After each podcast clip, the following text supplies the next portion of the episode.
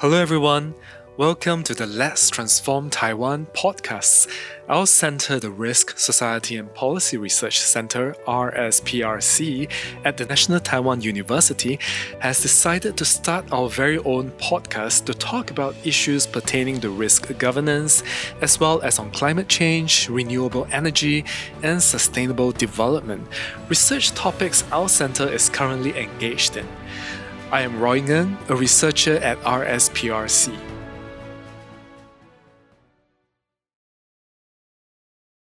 Welcome to our second episode of the Let's Transform Taiwan podcast. You might have heard that last week, the president presiding over one of the most amazing COVID 19 responses has just been inaugurated. Taiwan's President Dr. Tsai Ing wen was inaugurated last week for her second term after overseeing an effective COVID 19 response.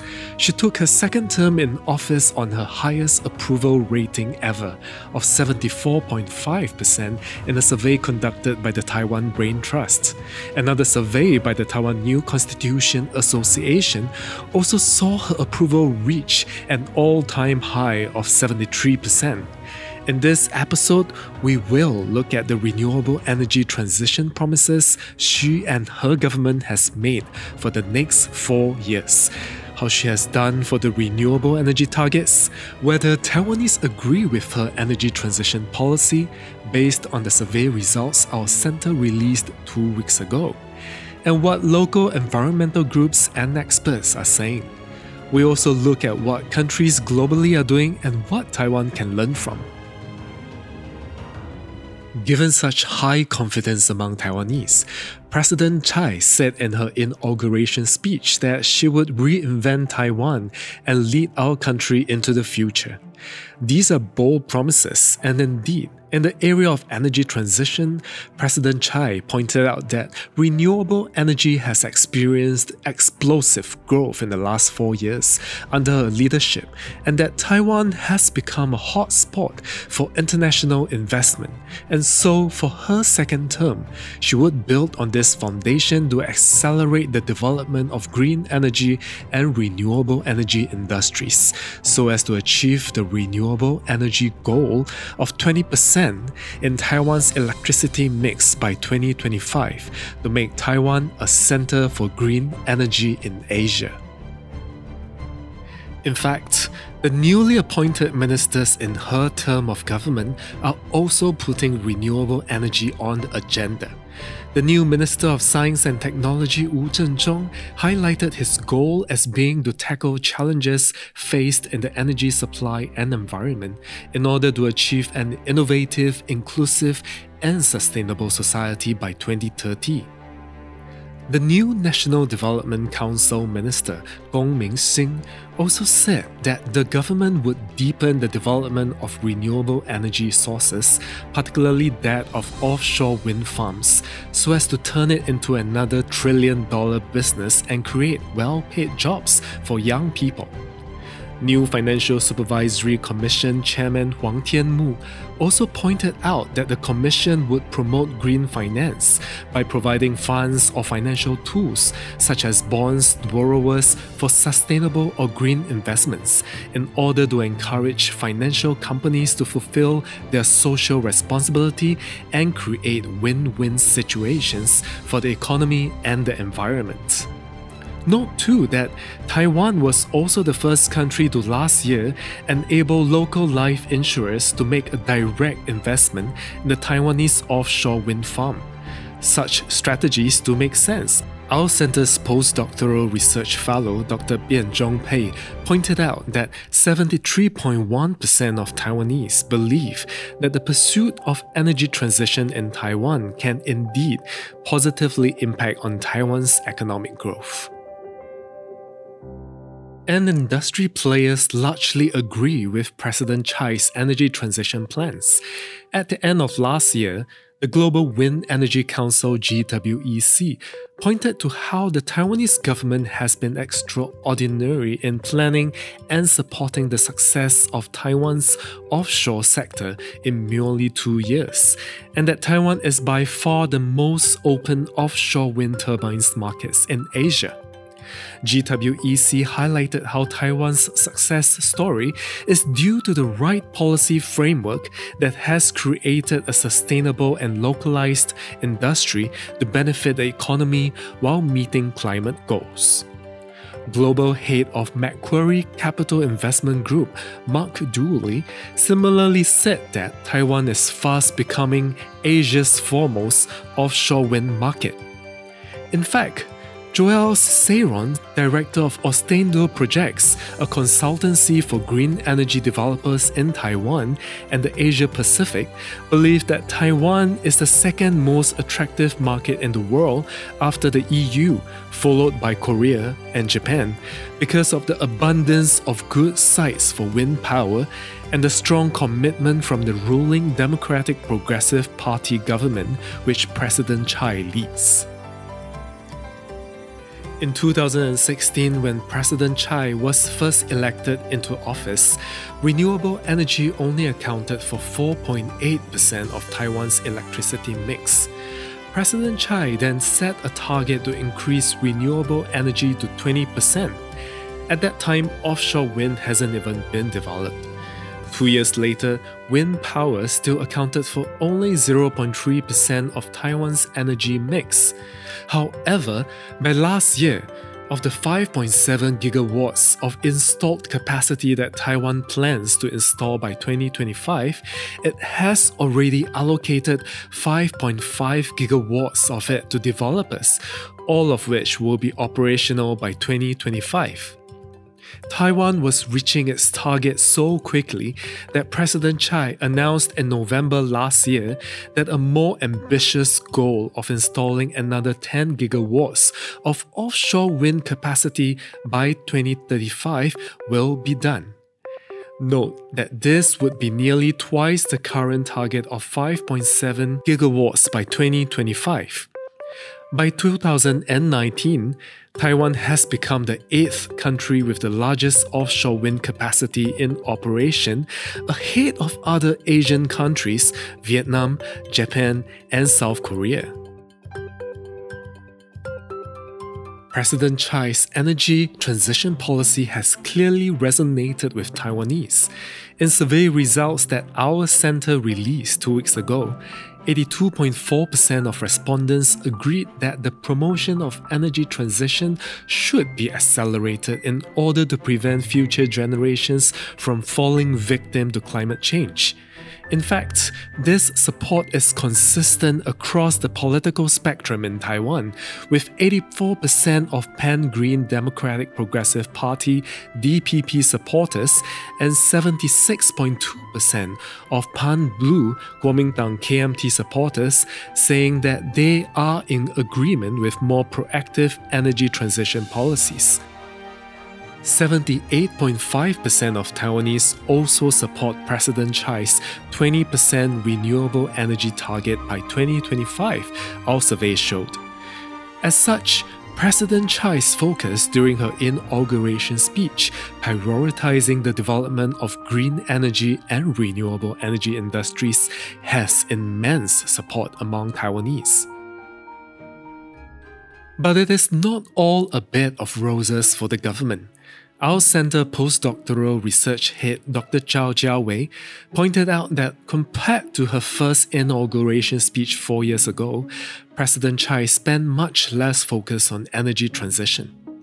In 2016, President Tsai talked about pursuing a new economic model for sustainable development based on the core values of innovation, employment, and equitable distribution, and that these new model for economic development will be fully integrated with national land use planning, regional development, and environmental sustainability. President Tsai also talked about the need to monitor and control all sources of pollution, turn waste into renewable energy resources, to bring Taiwan into an age of circular economy, and to adjust our energy options based on the concepts of sustainability. Her 2020 inauguration speech therefore looked like a step backwards, Dr. Zhao said. Indeed, in our survey, Taiwanese rated the fairness of the implementation of Taiwan's energy transition at only an average score of 3.83 out of 7 points. In terms of how well planned it was, Taiwanese only rated it a score of 3.74. Nonetheless, the scores were already higher than two years ago, from 3.43 and 2.91 respectively. Perhaps what is needed are stronger policy tools. A day before President Tsai's inauguration, Greenpeace Taiwan pointed out that under Taiwan's Renewable Energy Development Act, that was overhauled last year, the Ministry of Economic Affairs had announced draft regulations to require large electricity businesses to use at least 10% of renewable power in five years. Such businesses refer to those with a contract capacity of more than 5,000 megawatts. Greenpeace also showed survey results where 85.5% of Taiwanese believed that the proposed regulations could spur Taiwan's energy transition. However, it pointed out that by April 1st, no timeline has yet to be provided by the ministry for its implementation. Greenpeace Taiwan's campaign specialist Eileen Chai added that even so, there are about 300 businesses in Taiwan which would qualify as large electricity businesses, and the renewable energy requirements would still only result in a 1% growth of renewable power capacity by 2025. In fact, a petition by more than 143 scientists from 82 academic and research centers last month also pointed to the need for the government to address climate emergency our center lead principal investigator Professor Zhou Guitian and director of the Taiwan Science Media Center, which released the petition, also called out the lackluster climate action response and called on the government to implement a clear carbon reduction roadmap. The scientists therefore called on the government to dedicate the same amount of resources to combat climate change as it has to fight the COVID 19 pandemic. Indeed, in our center's survey, respondents rank accelerating energy transition and reducing carbon emissions as one of the top priorities the government should focus on, alongside fighting COVID 19. Reducing the prevalence of infectious diseases was ranked second by 42.9% of the respondents, and energy transition and carbon reduction was ranked third by 38.7% of them. This is in line with the global perspective.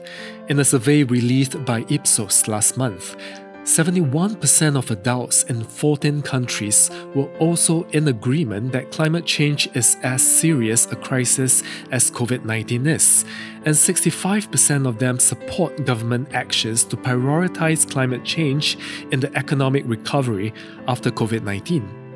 And governments are taking note the Spanish government last week submitted a draft bill to the parliament with the aim of making Spain emission neutral by 2050.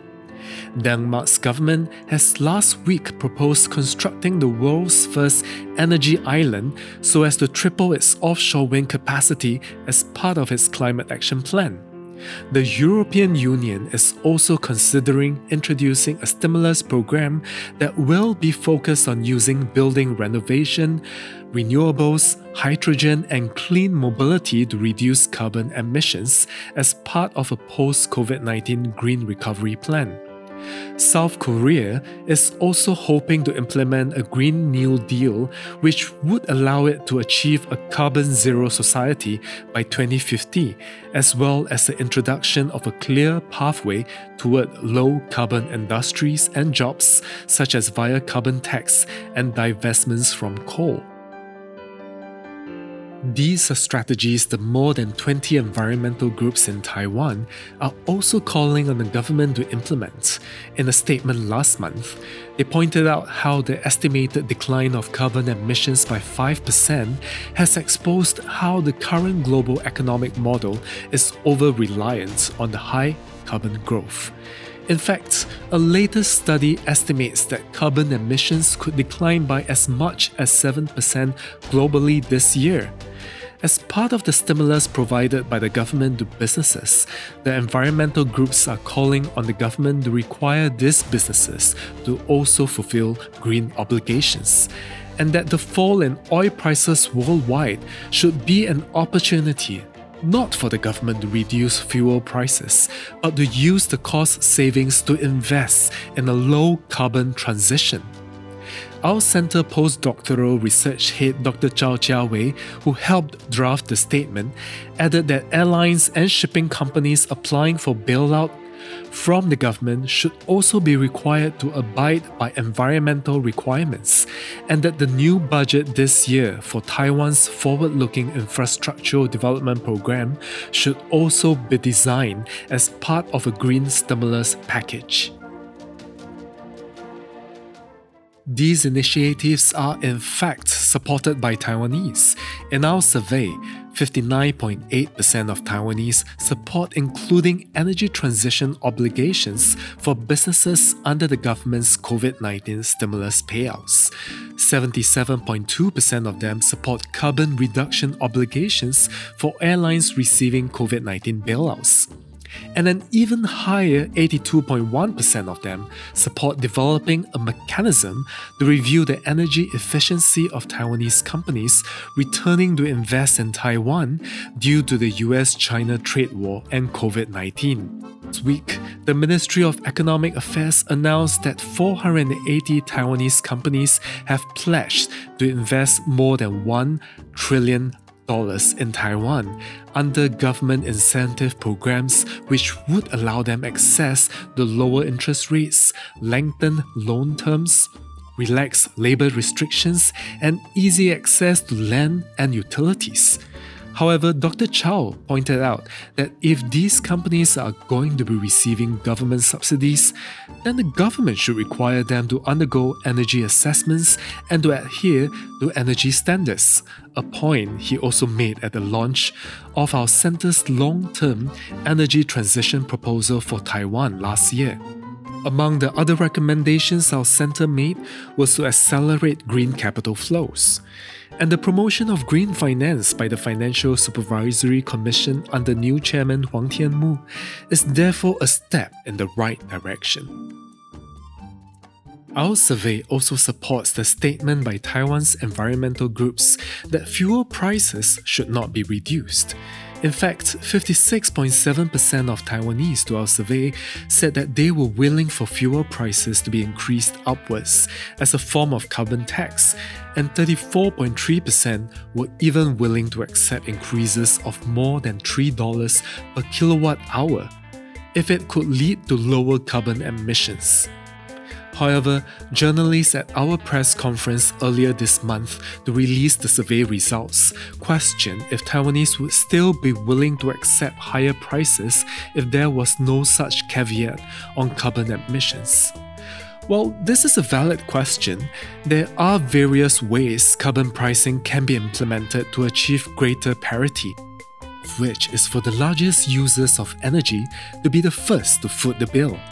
Greenpeace Taiwan has found in its survey that 44.6% of Taiwanese believe that the increased cost of renewable energy development should be borne by businesses that use more electricity. The challenges of carbon pricing can also be tackled by channeling the revenue earned from carbon taxes to compensate and protect lower income households if done well and progressively. Dr. Chow also suggested implementing complementary measures such as subsidies for low income households to purchase high efficiency appliances. The more than 20 environmental groups are also calling for the government to consider basic income as well to protect the low income it is therefore a priority that the Minimum Wage Act, announced more than a year ago, which would peg wages to the cost of living, should be urgently passed. The New Power Party has called on Taiwan's minimum wage to be increased to 30,000 Taiwanese dollars if it is to be of parity with living costs, echoing President Tsai, who had said that Taiwan's ideal minimum wage should be 30,000 Taiwanese dollars, or a 26% increase from the current 23,800 Taiwanese dollars. It is thus exciting times for Taiwan to be in. While President Tsai has won a second term and garnered her highest approval rating ever, this could provide the impetus for her to pursue bolder energy transition and social transformation initiatives in order to bring Taiwan into the next era.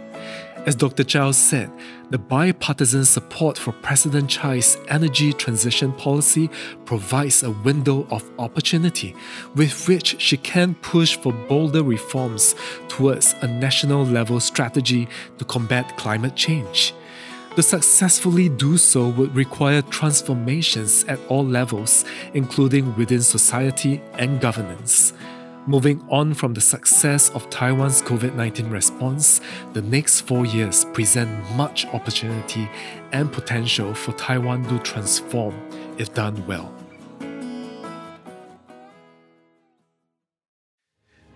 This is the end of our podcast. If you have enjoyed listening to our podcast today, do remember to follow us on Twitter at RSPRC Taiwan for updates on future podcasts and more news about our center's research and Taiwan's transformation. Thank you.